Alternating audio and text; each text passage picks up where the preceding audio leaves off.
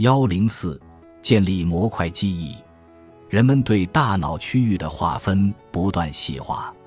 在过去的三十年中，神经科学家致力于将视觉皮层分解成更小的特殊化的小块，因为大脑对双眼接收到的信息的加工始于视觉皮层。这些小块有些对颜色进行反应，有些针对形状，有些针对运动。可是，当我们回忆物体的时候，所有这些属性都会被想到。因此，更为符合逻辑的假设应该是在大脑的更高水平上，分散的信息被整合在一起，同时形成了记忆，产生了认知。而今，来自耶鲁大学的一个小组指出，甚至在前额叶皮层也存在类似的区域划分，它与临时性的工作记忆的形成有关。一些区域主要对物体是什么做出反应。而另一些区域则对物体所处的位置做出反应。记忆是模块化的，它不存在于某一个装置内。耶鲁大学研究小组的成员之一、神经科学家戈德曼·拉奇克指出，这是第一个用以区分各个模块的生理证据。他和同事们报告说，猴子的前额叶皮层中有两个区域的神经元对不同的视觉线索反应。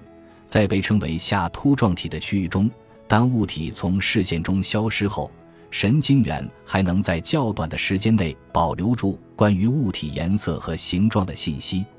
临近区域的神经元则用来编码物体的位置。